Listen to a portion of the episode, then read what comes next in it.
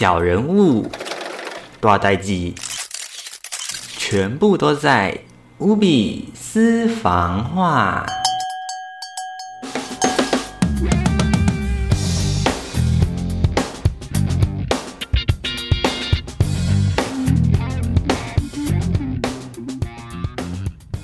好，小人物多少代记，这里是无比私房话，来到我们的十月号，我是 Hello。OK，从这一个月开始呢，我们的私房话改成一月一更哈，再请大家见谅啦。好，那今天呢，跟各位来聊聊的主题呢，就是各位应该英文能力都不错，对不对？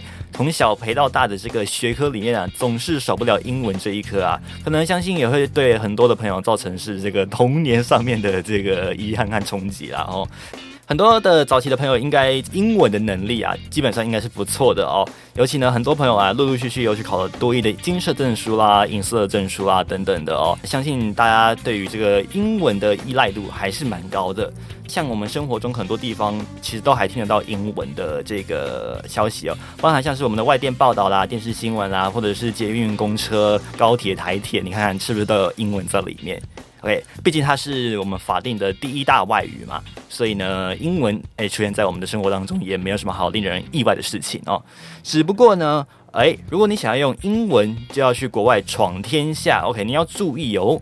如果是在非英语系的国家，你可能会面对到好几个问题。哎，那我们今天就是要来聊聊啊，这个如果你单纯只有英文好而不会其他外语的话，到底会发生什么样的瓶颈？以及呢，你英文好呢，去其他国家闯荡的时候有什么的优势和劣势？OK，我们今天一块来看看。同时呢，我们奉上了一下这个一九年啊，这个美国中央情报局啊。在这个世界概况里面整理了五大的世界预言啊，诶，有这个第一的使用人口跟第二使用人口，就是我们讲的一外跟二外啦。哈那使用的人口数到底多少，以及它对于这个外语界的影响到底有多深？OK，这已经涉及到这个文化层面的问题啦。那当然经济层面也是多多少少是有哦。首先呢，就是先带各位来看看呢，目前英语在世界上的地位到底是如何呢？当然，如果你从总使用人口来看，哎，它是第一名，毋庸置疑，不用怀疑它。但是呢，哎，如果你要把它当做第一外语的话呢，不好意思啦，它再也不是第一名了哈。如果你要用这个把甚至是母语的观点来看的话呢，不好意思，它的总人次呢是来到了三点六七亿。这样的一个人口哦，那是登录在世界第三名啊。如果你把它当第一外语，诶，没有哦。OK，所以这个算是还蛮特别的啦。就是基本上大家都是把它当第二语言居多哦。就是毕竟是以前遗留下来的一个习惯嘛，哈，大家都习惯拿英文来做沟通的桥梁。如果双方的语言母语或者是二外都不通，那可能就是得靠这个来英语来当做桥梁帮忙了哈。OK，好，那它的这个用来作为第二外语的这个人口次呢，是大概约九亿左右，当然居世界第一啦。OK，它毕竟还是我们世界语的第一名呢。好，第二名呢，呃，也不用意外哈，就是我们的中文啦，接近十亿的使用人口。OK，它排行是第一名。那在第二外语的使用部分呢，则是接近两亿的人口啊，哎呦，这个数字还在增长当中啊。今年的数据听说有在更新哦。那在这个二零一九年呢，它是登录在第四名的第二外语使用人口。OK，所以呢，中文也是当然啦。前几年这个呃，不管是华人圈啊，或者是中国对于世界的影响，都是呃大家可以可期的哈。再就是呢，你看看嘛，包含像是这个中国的这些贸易之类的，还有像是像台湾本身也是讲中文嘛，对不对？所以其实像台湾自己本身有做一些什么晶片啊这些的，呃，我们这种软实力的外交也是有中文、英文的并行存在。那如果你用中文来跟我们沟通，我们当然啊也很乐意，当然亲切感也会比较提升。所以呢，OK，所以选择这个中文来当第二外语的人口呢，也慢慢的在增加了哦。应该，也许今年已经破两亿也说不定了哦。毕竟这个资料是一九年的资料了。好，第三名可能会跌破大家的眼镜。这个第三名啊，是可能大家没有很熟悉的语言哦，是印地语。OK，maybe 有一些朋友们可能会第一次听到这个印地语这个词。对，印地语跟印第安纳琼斯没有任何关系哦，不要觉得好像噔噔噔噔。OK，这个印第安纳琼斯一点关系都没有。印地语呢，就是印度最大宗的官方语言了。那它总使用的人口呢，基本上是三点四二亿人次，世界第四名哦。那如果你要把它当第二外语学习的话呢，也有将近三亿的人口，排世界第二呢。为什么会这样子呢？基本上主要的原因是因为它的总学习人口呢，大部分都在印度以及其周边国家，包含像是孟加拉啦。还有这个巴基斯坦以及整个东南亚，因为都需要跟印度去经商。再就是呢，包含是美、英、法等几个比较先进的国家，因为他们要跟这个印度做贸易，所以呢，他们与其使用这个印式英语的方式之外呢，会选择印地语啊，也沟通会比较亲切，也比较确实。大家如果有兴趣的话呢，可以去上网听听看这个印度口语的英语啊，是真的很有趣哦。不过呢，想要了解的话呢，可能就要下点功夫啦。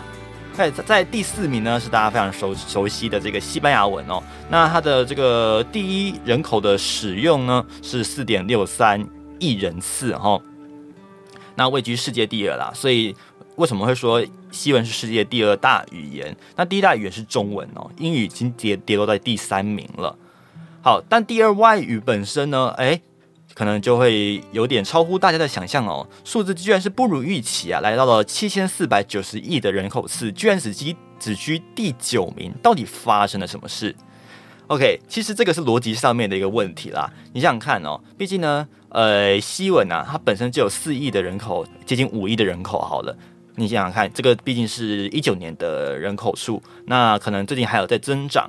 如果四点六三亿的人口本身就有在使用，是不是就是表示说世界上有几趴的人口固定在使用这个语言了？本身这个就要先扣掉了，那你把它当二外就不可能当一外嘛，对不对？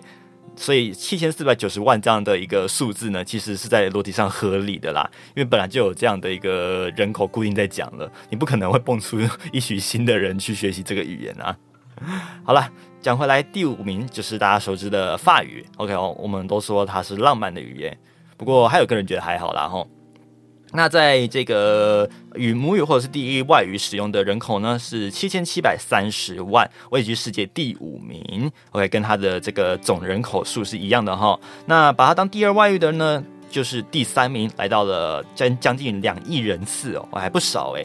所以呢，很多人会选择外语的这个方式呢，用是用法文来选哦。好，那。世界上，嗯，这个题外话哦，有多少个国家在使用法语呢？其实多居啊，大部分都是在加拿大，还有法国，这是废话哈。还有呢，就是比利时、卢森堡这几个比和比如这三个小国家之外，还有呢，就是非洲国家。OK，因为他们以前被法国殖民，所以呢，他们除了讲当地的语言之外呢，还会讲法语哦。所以你可能会看到有一些什么发廊啊，什么什么发廊，什么什么发廊之类的，就是因为呢，他们以前是法国的领土哦，后来各自的独立了。OK，这个题外话。好，以上呢就是这个美国中央情报局整理啊，在一九年哦，这个世界五前五大外语使用人口次的这个名次啊。OK，提供大家做一个参考。那今天呢，我们把话题拉回来。OK，如果你是一个英文很好的人，但是呢，你却没有去学其他的外语，如果你想要去世界闯荡的话呢，假使你报的一个金色或者是银色的多益证书，或者说你的这个雅思的分数很高哦，甚至是六分满分呐，及你的。托福啊，基本上都有一个不错的成绩。OK，你想要去非英语系的国家闯荡，例如说像是西班牙啦、葡萄牙啦，或者是这个德国啦，还是说像是俄罗斯，或者是斯拉夫语系的国家，甚至是这个中南美洲，OK，会发生什么样的事情？OK，对你来说是有什么样的优势跟劣势呢？我们一起把它全部列出来了哦。好，这个依据呢是依据还有身边的有一些做这个外语业务的，以及就是目前呢，呃，外边报道里面呢分析这个包含像是西文啦、法语啦、英语啦、中文这几个国家经济的优势里面，包含的语言也在也在这个层面里面了哈。好，我们先来讲一些你可能呃会遇到的问题。好了，假使说你今天英文很好，OK，你多一九百九，你想要去呃。还有最喜欢提的西班牙或者葡萄牙生活来说好了，我们先撇开首都，因为首都基本上一定会外语的人比较多，所以呢，这个看法基本上是不公平的。你可能要去的是就是比较二线或三线的城市，例如说我们可以去昆卡、贵嘎，或者是西班牙比较北方的萨拉曼嘎，或者是呢去巴塞隆纳。OK，这几个地方呢，哎，你如果使用英文的话呢，OK，他们的劣势在哪里呢？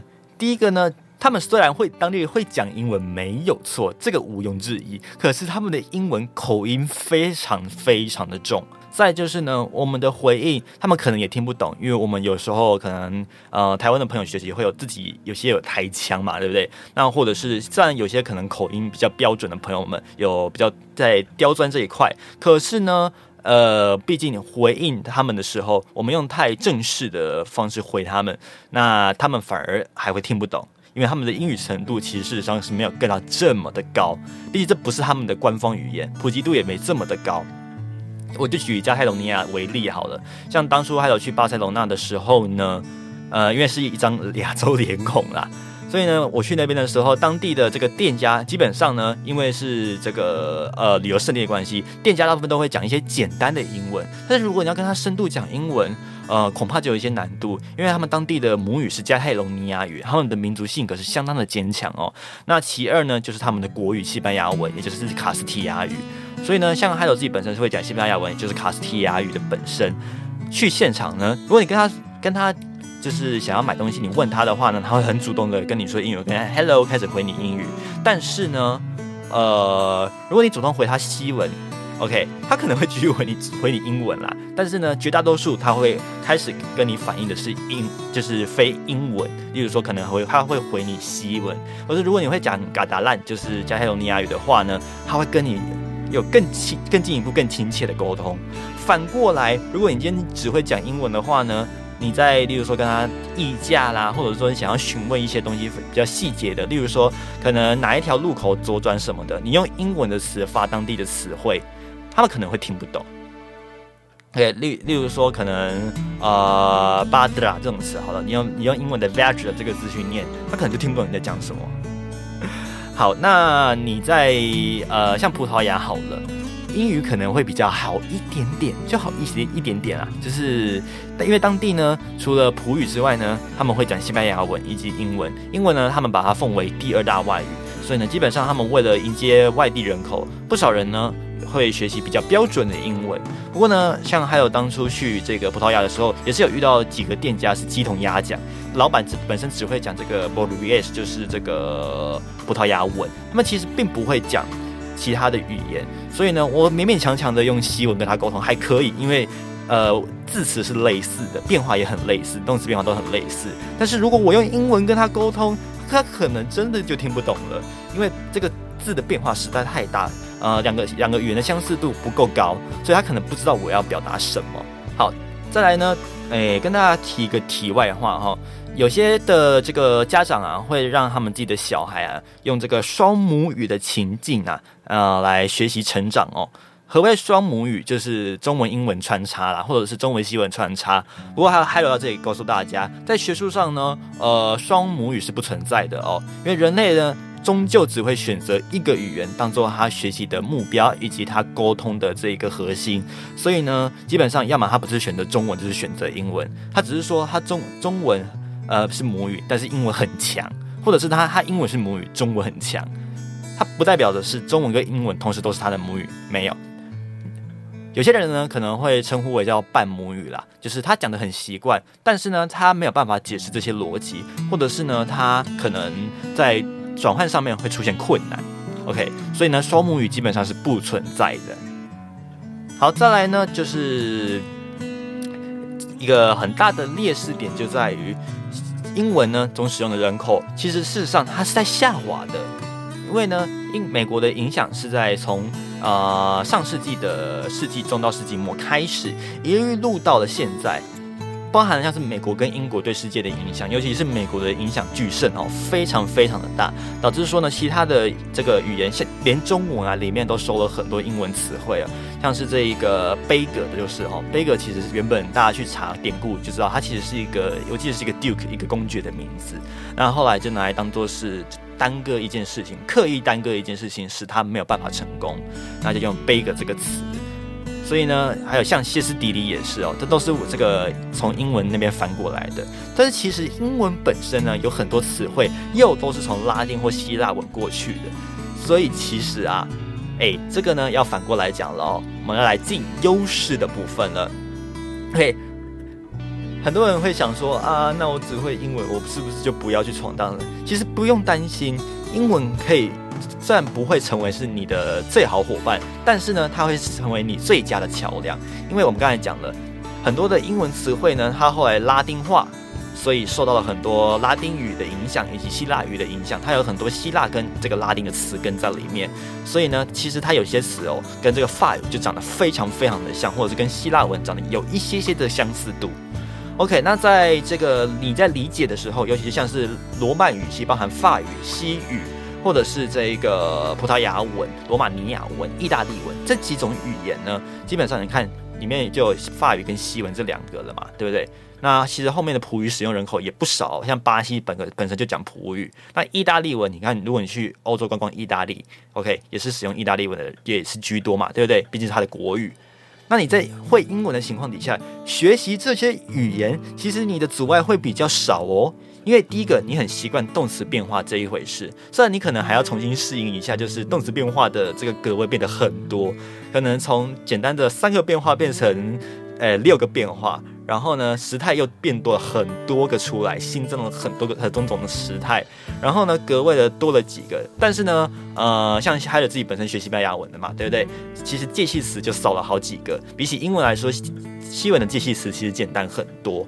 所以呢，呃，你在把英文学好的同时呢，你在学习第二外语的时候，辅助你的优势就很大。当然，日语也是例外哈，因为毕竟他们是两个不同语系的，不同语系的你就不能用同一个方法来看待了。好，第二个就是呢，你的优势就是可以语言的逻辑多元化。什么意思呢？如果你是一个饱读英语诗书的人呢，基本上呢，你对于英语的文学或者是英语的逻辑，你很能理解。那基本上在西方国家，尤其像是这个罗曼语系的国家，以及这个呃北方的这个诶日耳曼语系的国家，基本上他们用的这种逻辑都是很类似的。例如说，book 是书嘛，对不对？那 bookstore 就是书店。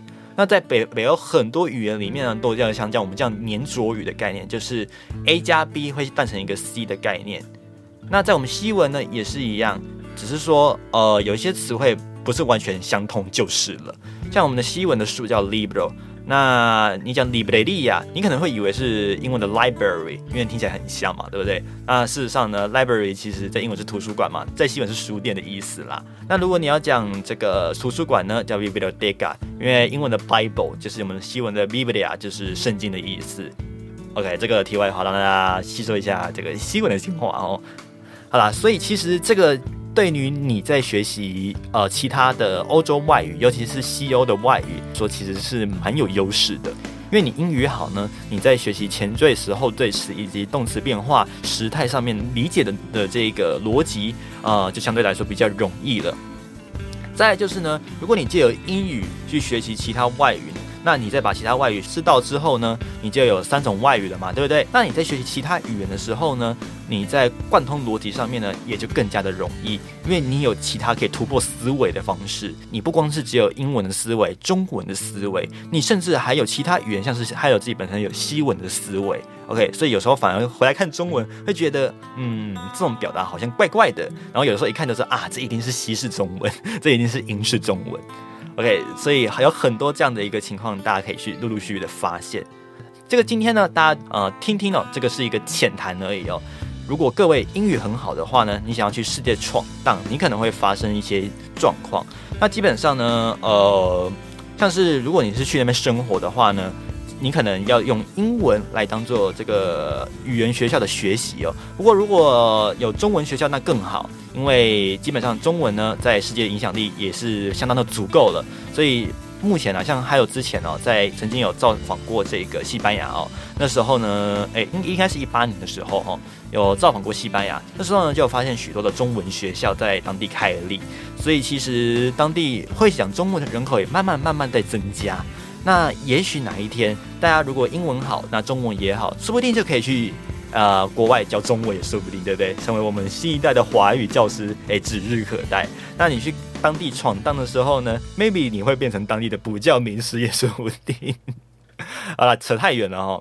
各位，如果你要说，嗯，英语开始没有优势，我是不是不要学英文好了呢？事实上，其实并不然啦。毕竟，英文还是很多在书面或者是我们在没有办法彼此了解对方的母语情况底下呢，唯一可以透过这个网络系统或者是这个呃其他方式询问沟通的一个最大的桥梁哦。毕竟，它还是。目前世界影响力最大的语言之一，当然虽然在视为，但是诶，如果你有听到就是说啊，不用学英文啊什么的，OK，劝劝他醒醒吧，英文还是学好一点，你未来在学习其他的外语才有帮助哦。而且很多的语言呢，基本上他们还是很喜欢套英文啦，因为毕竟美国本身还有一些流行文化代表在里面。如果你不太懂一些美式英文的话呢，你可能有有时候会这个跟不上跟不上时代啊，叫 out of fashion 哦。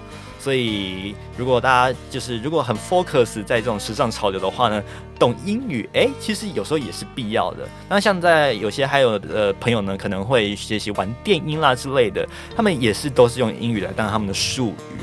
所以啊，你看看英文影响世界的这个痕迹有多大，你就可想而知了。所以不要呃觉得说呃好像英语就在此也不重要了哦，没有没有那么惨啊。大家还是乖乖的去把英文学好哦。不过呢，更好的一点是什么呢？就是哎，再找一个第二外语来学习哦，无论是日语啦、西文啦、法语啦、印地文啦都好哈。那就是呢，找一个比较多人在讲的语言哦，拓展一下自己的视野，让自己的这个大脑的语言区哦，可以更加的活化。而且呢，它也是一个工具，同时也是一个文化的资本啊。OK，一个人的文化资本基本上是无法互相取代的。所以呢，当你一个人会转换很多语言的时候呢，有时候这个人工 AI 智慧是无法转换这样的一个，例如像语气这样的一个概念哈。所以呢，为什么口译到现在还是相当重要的原因就在这里。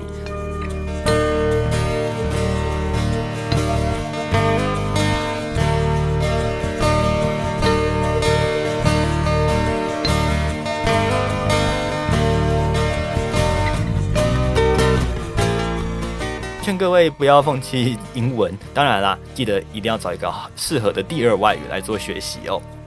好啦，那今天跟大家分享的点就到这里告一段落啦。